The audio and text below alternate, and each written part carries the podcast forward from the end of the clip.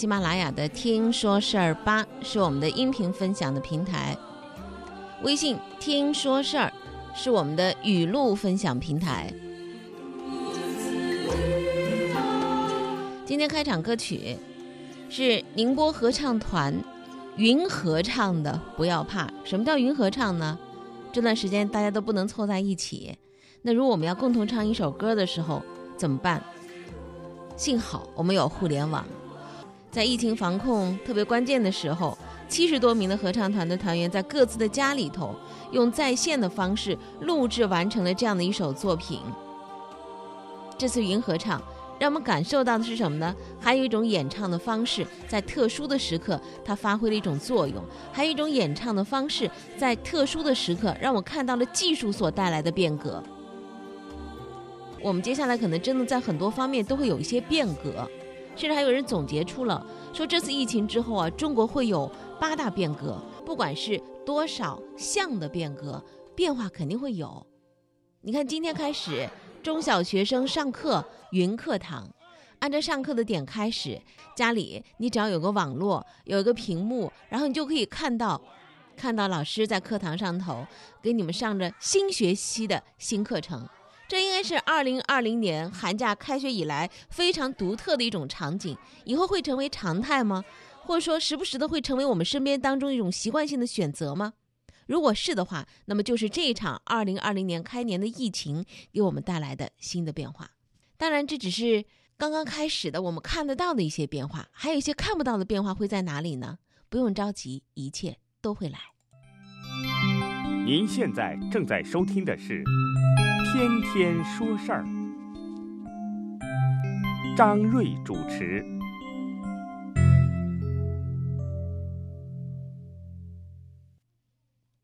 这两天在朋友圈里头看到宁波各行各业的人们在忙碌着，在一线。也许你啊是在家里闲着，翘着脚晒着太阳，然后你还对自己说：“嗯，我这样躺着就是为国家国家做贡献了。”但还是对有一些人来讲，他们是最最忙碌的一个长假。比如说，在我的这个朋友圈里头，有街道居委会社区一线的工作人员，鄞州宣传部的何小红副部长。他呢这段时间呢是在社区门口志愿服务，一天的时间，他给我们做了一些记录。他说三个同事分工啊，一个协助小区门口帮忙找快递，一个进口的地方量体温，我呢就负责登记发证。因为所在上上城小区比较大，办了一百多份的出入证，还有十多户刚从乡下回来准备复工的要另外登记。碰到四五位租客，要倒查二房东。一房东确认是否是本小区的租客，协助两位口音听起来都很费劲的老婆婆租客去看清楚自己所租的是几幢几单元几号，解释嘱咐一套房子几户租客一个通行证怎么用。总体来说，小部分的居民会向我们表示感谢，大部分的居民会比较配合，也比较平静。少数呢会表示不满，嫌这个额头这个测温枪啊太脏，嫌我们小题大做。还有极个别的人一定要强调特例，比如说我每天都必须要去买菜的，我必须要去其他小区照顾我的孙子啊。而且还有人呢有卡故意不给我们看，窜进窜出，一定让保安追到电梯才拿出来。今天很大的工作量就是解释怎么打开工证明来换每天的进出证。也接受了几个自己开公司的怎么去申请复工的居民，幸亏啊手机里存着四号五号文件，打开来细细的给他们看，个别还加了微信发给他们。同事碰到七八起因为捂得太严，或者说室内的空调的温度，车内的空调温度偏高，重新下车凉快再测的人，还有一个要外出另外小区保洁的老伯。连续测加休息近半小时都偏高，以至于让卫生院来复核了。后来说是早上吃了半碗辣椒，见识了比较少见的睡衣秀，都是到门口来拿快递或取个外卖、接个物品的。看到了极个别不戴口罩、大大咧咧说啊没关系的，还有极个别披着雨衣、戴着鞋套去菜场的，也看到了大包小包从乡下回来带回来啥都有的。还有两天出去一次，买回来七八袋东西的居民，从他们外出居民嘴中知道门口的三江超市最俏了，以至于下午一两点钟东西就不多了。也看到了门口水果店不停的送货，估计在整体惨淡的这个春节，生意还行。在我们没有业务可做的间隙，也和保安们聊会天，知道他们啊十多天都没休息了，每天两班轮流倒。也不时的看到社区工作人员又去楼道里送居家隔离的通知物品等等，体会到了半天不敢喝一口水，戴着口罩的也不知道是不是专业的防护面罩的闷和重。这么一个非常时期，虽然通过这种方式来见识门口百态，但我相信，因为有你，有他，有我们，这段时间肯定会熬过去。我们热爱的平凡生活，不久就会回来。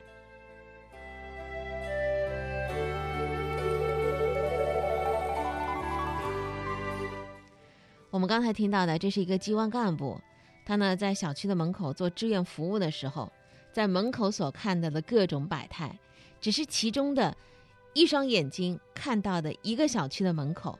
那么，在我们这个基层有很多的社区工作者、抗疫前线的基层干部，他们真的是这段时间属于最辛苦和奔波的人。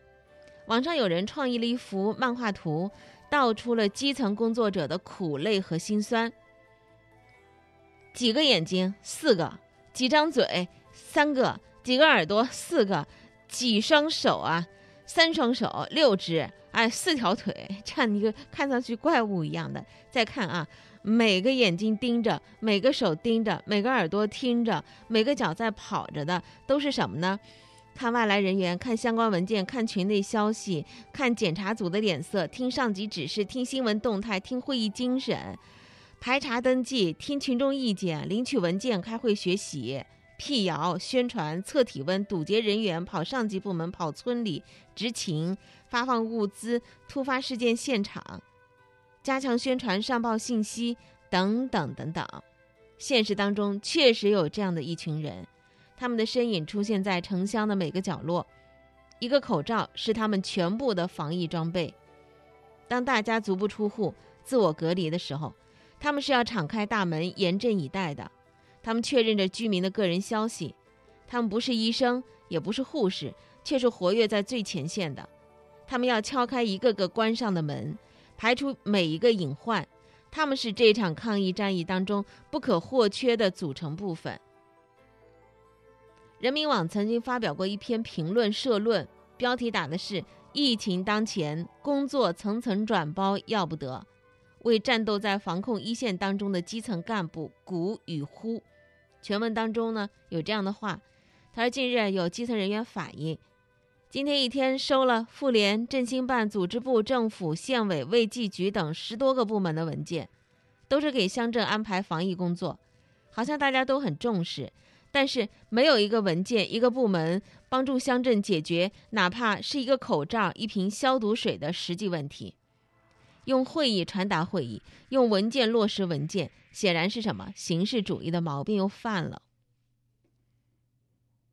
这是人民，呃，社论人民网发表的社论当中的一个内容啊，其中还特别提到提到上面千条线，下面一根针，基层工作真的很不容易，所以要多一些换位的思考，少一些空对空的，用行之有效的制度安排去让人干活，激励人干活，并且能够干好活。他们没有警服，没有救援服，没有隔离衣，只有一个普通的口罩。他们没有执法证，没有资格证，只有一张居民和村民很熟悉的面孔。他们没有做出什么惊天动地的事儿，只是看好自己所包的村、所包的社区的人。他们没有四事大会，没有请战书，一个通知就让他们。大年初一，集体离开温暖的家，在亲人的牵挂当中，义无反顾地踏上征程。他们是什么？乡镇干部、村干部、社区干部、基层工作者，他们也是疫情的逆行者。要善待他们，不要忘了他们。如果他们通过电话、微信上门，或者说在小区的门口向您了解情况，你一定要积极配合。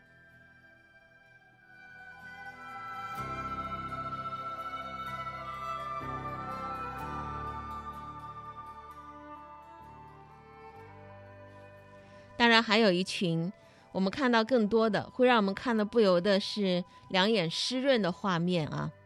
最近一段时间，刚刚过去那个星期，你有没有时不时盯着手机，一会儿哭一会儿乐的？乐，你可能看到了很有趣的一些视频的内容，哈哈一乐，双眼湿润，用纸巾擦着哗哗流的眼眼泪啊。那是因为你看到了同样的另外一些画面，让你难掩心中的那种情绪的迸发。也有一群最美的逆行者，他们穿着白大褂，他们剃着2020年最酷的发型，奔赴武汉，只为了能够尽自己专业的一份力。他们具体的名字我们可能叫不上来，但是呢，人们习惯于称他们是白衣天使。在元宵节前，我们宁波支援武汉的呃那群。白衣天使们，他们纷纷在各自的不同的纸上，用着不同的笔写着一份家书，对自己的家人讲了一些很简单、很普通的话语。我看了一下那纸呢，有在酒店里头的，还有有医院里头的那种白纸啊，甚至画着格子的。用的笔啊，也是手头上有啥就用啥，有铅笔的，有钢笔的，有水笔的，各种各样。字儿也写的漂亮的，也有写的实在是太难看了的。但是话语是如此的朴实，一份对家人的嘱咐，一份对家人的思念，同样在元宵节这个特别的节点给迸发了出来。我们把这些书信录成了个音频和大家共享。李永池园，家书报平安。大年初一开始，宁波陆续派出了医护人员驰援武汉。此时此刻。他们正在异乡，为了万家团圆，与病毒短兵相接。他们还好吗？宁波市医疗中心李惠利医院呼吸与重症科医生吴世波。老婆，我来武汉已有半月，今天已是正月十五元宵节了。我在武汉的工作和生活都安好，你在家里照顾老小很辛苦，也要保护好自己。期待疫情能早日结束，回到宁波后，我们再一起过元宵节。潘晓丹，二零二零年二月七日，武汉。老公，我在这里挺好的，吃睡都可以，感谢你的支持。我不在的日子里，家里所有的事物你担着点儿，辛苦你了，儿子。妈妈希望你好好学习，听爸爸的话。做个乖宝宝，按时吃饭、睡觉，等妈妈打败了疫情，回家一起吃汤圆，团团圆圆。李惠的医院，楚欢欢。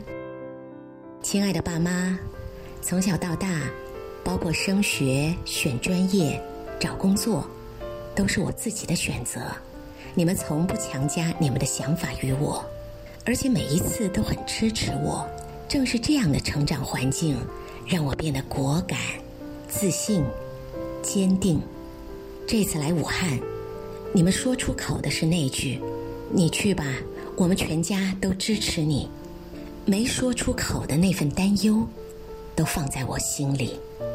我不在乎是不是别人眼中的英雄，因为做你们的女儿，足以爱你们。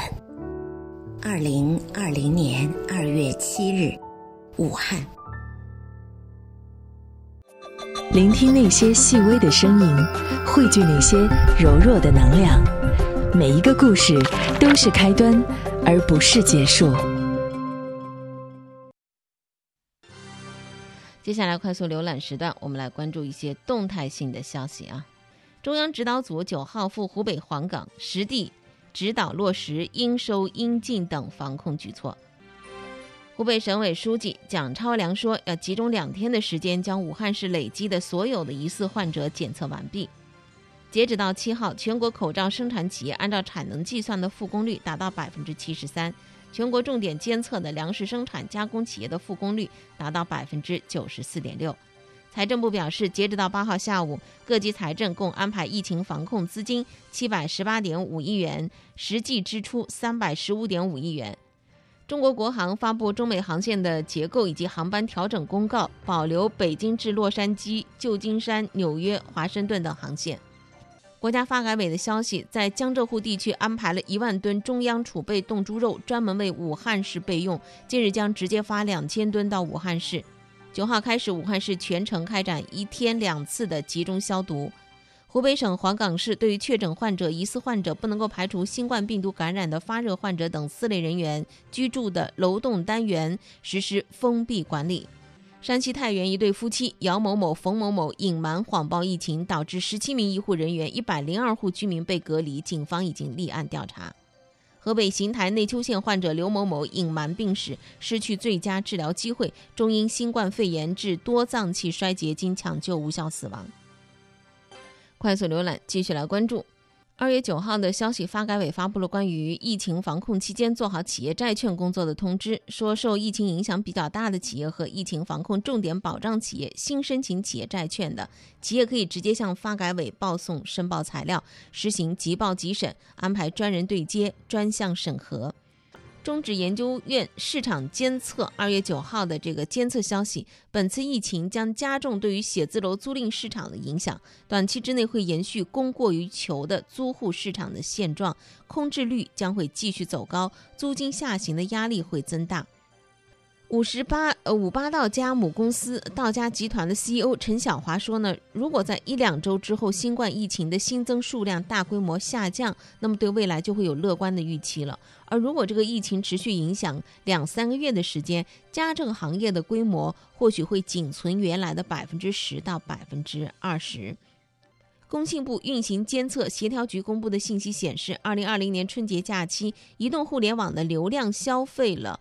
呃，二百七十一点六万 TB，同比增长百分之三十六点四。波场创始人孙雨晨他说呢，在一月二十三号晚上呢，在这个内布拉斯加州奥马哈市的欢乐谷俱乐部和巴菲特共进晚餐了，说送给了巴菲特一个比特币。他赠送巴菲特两台内置波场现包的三星的一个这个手机，而且还转账了一个波场币。之前我们把孙雨晨放鸽子的事儿抛一边啊，这也可能是巴菲特最不想吃的一顿晚餐了。股神曾经多次在公开场合说过比特币一文不值，所以当两人在吃饭时聊到比特币的时候，巴菲特就直接说了：“说我孙子更愿意用美元来继承我的财富。”话不投机，说的大概就是这个意思。你的故事我在听，好故事带来好传播，天天说事儿。多种声音，一个世界。有这样一群人，他们在和死神赛跑。他们自己本身的身份是父母、是妻子、是丈夫、是儿女，但是呢，在疫情面前，他们都是身披战袍的白衣天使。近段时间啊，中国之声有一个系列的啊，很让人触动，就是自这些医生把自己的工作日常，呃，战役最前线的点滴感动给记录了下来。而且是用声音做的记录，我们今天一起来分享。今天是二零二零年二月八号，元宵节。我是华中科技大学附属同济医院呼吸内科医生刘辉国，我现在正在同济医院中法新城院区十楼 C 病区。我在这里刚查完房，说实话，我看到我这么多病人。而且有些病人病情比较危重，我的心情非常非常的沉重。我期望有更好的抗病毒药物，有更好的治疗方法，使这些患者早日恢复健康。虽然我心情很难过，但是我也感觉到有一缕缕阳光，有很多各地的医务工作者来到这里，我们互相帮助，互相给自己对方打气。我相信。只要全国人民一起努力，我们一定能够胜利。我们医院即将开放更多的发热病区，我们一定能战胜病魔。所以大家给我们鼓劲，给你们鼓劲，给我的国家鼓劲，给我的人民鼓劲。谢谢大家。我是中南大学湘雅二医院国家紧急医学救援队队员文川。今天是二月八日，天气小雨。这是我来到武汉洪山体育馆方舱医院的第五天。虽说春雨贵如油，但倒春寒却让这个城市显得更加深沉。来到此处，我的心情更多的是激动，也有些许担心。毕竟是病毒密度非常高的舱内，对于患者的病情到底如何，需得到床边才能详细了解到，才能掌握实情，才能做出下一步准确的判断。在队友精心细致的一番打扮后，从头到脚我裹得密不透风，只有眼珠的转动才看得出里面藏了一个人。我的护士队友也是如此。我们虽然相隔咫尺，却也只能靠背部用笔写的名字才能分清对方。记得详细完成交班，离开红山体育馆时已是午夜。我希望明天来接班时，舱内病人依然安好。我也相信明天一定是晴天。今天是二零二零年二月八日，天气多云。我是武汉市第一医院整形外科医生邓威。在做整形外科以前，我做过十年的 ICU 医生，所以在这次疫情中，我自愿报名参加了武汉市第五医院的医疗救助队。共八天的时间，现在在家医学隔离。在这期间，我还一直不间断的在接受来自各方的电话或者是网络咨询问诊。一开始找我的人很多，大家都显得很慌乱，对自己身上的任何一点不舒服都会怀疑我会给他们一些实用的操作建议。欣慰的是，这一两天找我的人在逐渐减少，并且基本上都是一些轻症。这说明现在采取的一些防控措施已经见到了成效。如果身体允许，我还想再上一线。我不怕累，只希望能快点打赢这场战。今天是二零二零年二月八号，天气多云。我是湖北省武汉市汉口医院骨科医生冯世波。今天是我参加抗击新冠肺炎疫情的第十七天。十七天前，随着疫情逐渐加重，我被院领导设为医疗总监，主要工作职责就是调节医患之间矛盾和协调病患住院。今天按照惯例，在各个病区巡视，来到急诊之后，看到患者比之前有明显的下降，心里真是无比的高兴。跟一线的医护人员比，算不了什么，他们才是最辛苦的。今天是元宵佳节，在此向奋斗在一线的医护人员致敬，祝你们节日快乐，保重身体，早日战胜疫情。二零二零年二月八日，天气阴。我是河北省河北医科大学第一医院呼吸与危重症医学科护士王从欢。今天是我来武汉市第七医院支援的第十三天，转眼间。来到武汉已经十几天了，进入隔离病房工作已经步入正轨。昨天晚上值的夜班，虽然工作很忙，但是很顺利。夜班是和武汉市第七医院的一个小护士一起值的。这名小护士是九零后，还没有结婚。疫情发生后，她义无反顾地加入了抗疫行动，从年前至今一直都没有回过家。正值花样年华。作为女儿，谁不想家？但是她说，只要穿起这身白衣，这就是责任。今天一大早就接到了家里的电话，电话那头儿子反复地说：“妈妈，妈妈，昨天晚上我梦到你了，我想你了。你想我了吗？你想我的时候，就把我给你的糖吃了。这颗糖，是来武汉前收拾行李，儿子塞进我的行李箱，说。”妈妈，如果你想我了，就吃了这颗糖。作为医务人员，只要穿上白衣，抗击疫情，我勇往直前。但是作为一位妈妈，一位从事医务工作的妈妈，我亏欠家里太多。我想对儿子和老公说：你们放心，我一定会平安归来。只要我们坚定信念，武汉一定会好起来。聆听那些细微的声音，汇聚那些柔弱的能量。每一个故事都是开端，而不是结束。家书报平安。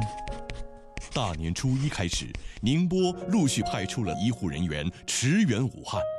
此时此刻，他们正在异乡，为了万家团圆，与病毒短兵相接。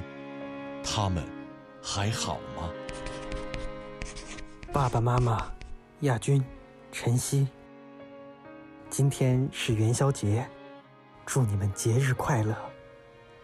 我现在正在值夜班，巡视过病房，目前病人基本还稳定，可以坐下来休息一会儿。虽然不能和你们一起过节，但我觉得这个元宵节在武汉抗疫一线过也非常有意义。武汉有这么多家庭经受磨难和痛苦，我们必须和他们在一起，帮助他们渡过难关。我在这里挺好，也会注意安全，你们不要担心。陈维迪。二零二零年二月八日，慈溪市人民医院 ICU 护士孙艺清。亲爱的家人，初三离开家到武汉，以至元宵。初到武汉的时候，当车开在武汉长江大桥上，我就被这座城市的大气繁华所吸引。但是他因为一个小小的病毒，现在生病了，需要疗伤。我所有的医学系同学都奔赴在这场疗伤大战当中，而我的专业履历也正好合适，很高兴和他们并肩作战，也很感谢你们的支持和谅解。在武汉的这段时间，我一切都很好，很平安，勿担忧。昨天我们病房的袁主任，他是一名医生，出院了，虽然他是我们的同道，但是仍然健康痊愈了。说明这个病毒只是传染性强，只要我们做好了防护，养成良好的卫生习惯，胜利就在眼前。徐小妞，妈妈不在家已经快半个月了，你寒假作业做完了吗？新学期的功课有没有预习啊？寒假看了多少课外书？每天吃蔬菜水果、喝牛奶的规定有没有履行呢？妈妈相信你的自觉，期待你的成长，我们一起加油哦！去年元夜时，花市灯如昼；今年元夜时，人人各坚守。我坚守着病人，你们坚守着国家的指令。相信有我们每个人的坚守，终能迎来百花齐放、春色满园。一切安好的孙艺清，二零二零年二月八日。宁波市医疗中心李惠利医院 ICU 护士。王伟，在这里吃住你们都不用担心，在这里我有一群可爱的战友，我们共同努力，互相帮助，我坚信我们会是最后的胜利者。爸妈，你们自己在家也要好好照顾自己，等我安全归来。二零二零年二月八日，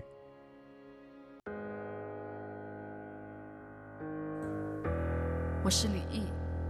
我的家人都在武汉。我是于香文，我在武汉上学。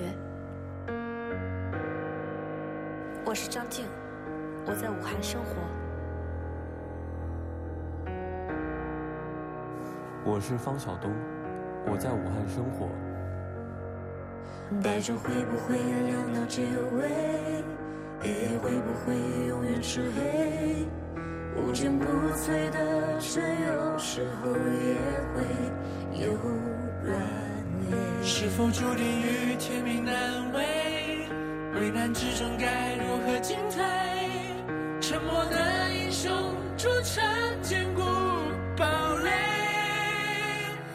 没有谁能够将勇敢击溃，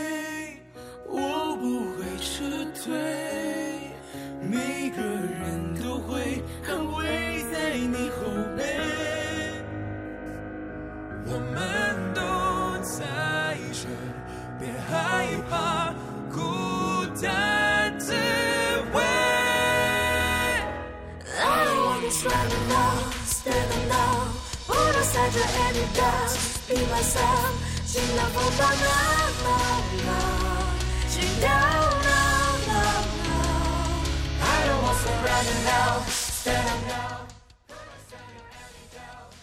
接下来声音单元，大概还有五分钟左右的时间，我们一起来关注一下微信号“听说事儿”上的今日语录，一些什么样的内容，在这个地方可以和大家分享到。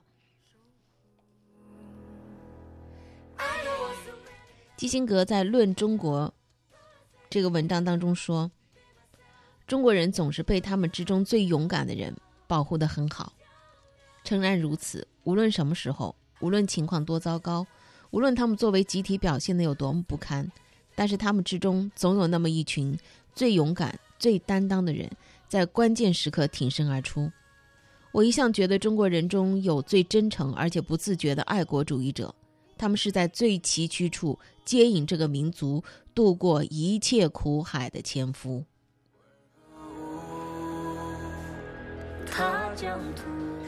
浙江省第十四场发布会上，发布浙江疫情进入相对平稳阶段，复工企业和返岗返工人员要特别注意几点，做好防护。财新网消息，上海虹桥枢纽发现体温异常一百零一人，旅客出站要过三关。体温异常并不意味着一定是新冠肺炎的疑似患者。江苏无锡、湖北、浙江、广东等七省人员一律劝返。澎湃新闻消息，华中科技大学教授洪玲因为新冠肺炎逝世。南方周末的报道说到了发热的黄冈，七百五十万人，仅仅一家三甲医院。刘河镇卫生院获得的第一批的防护物资是在一月二十七号抵达的。刘河镇是黄冈乡镇防疫现状的一个缩影。黄冈市第二人民医院派来了五名医护人员支援发热门诊，这已经是上级医院所能够提供的至多支持。在之后两周之内，这座城市的确，呃，城市的确诊病例迅速从零飙升到了一千六百四十五，将这个以高考闻名的地级市变成了新冠肺炎的疫情副中心。当地镇卫生院的一位医生说：“我之前从来没有在卫生院里看到过防护服。”携程集团董事局主席梁建章说：“目前防疫工作正在进入到关键阶段，这不仅是一笔经济账，同时也是一笔生命账。因为这些不利因素的出现，会反过来影响到一个国家的人均寿命。经济学家早就根据各国数据，从经济学意义上计算了生命的价值。一般来说，发达国家生命的价值在十到十六十倍的人均 GDP 之间。”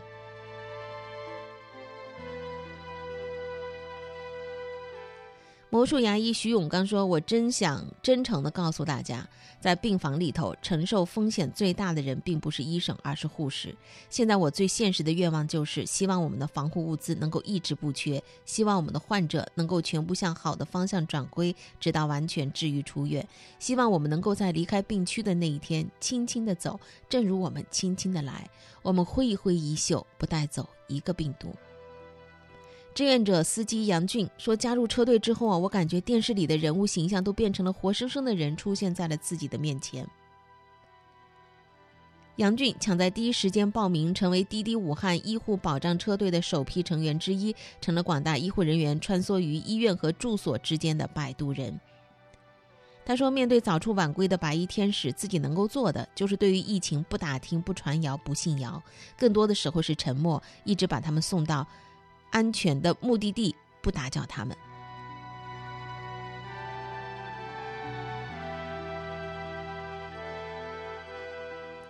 在今日语录当中，还有更多的一些内容的分享，比如说，决定一个人最终高度的，往往并非是起点，而是拐点，机遇都在拐点。这是水木然他分析的武汉疫情之后，中国将会出现的八大变革。微信号听说事儿当中。那么更多的一些内容呢，请在这个地方和大家一起来分享啊！今天时间有限，节目就到这儿。生活比新闻更精彩，感谢收听，明天再会。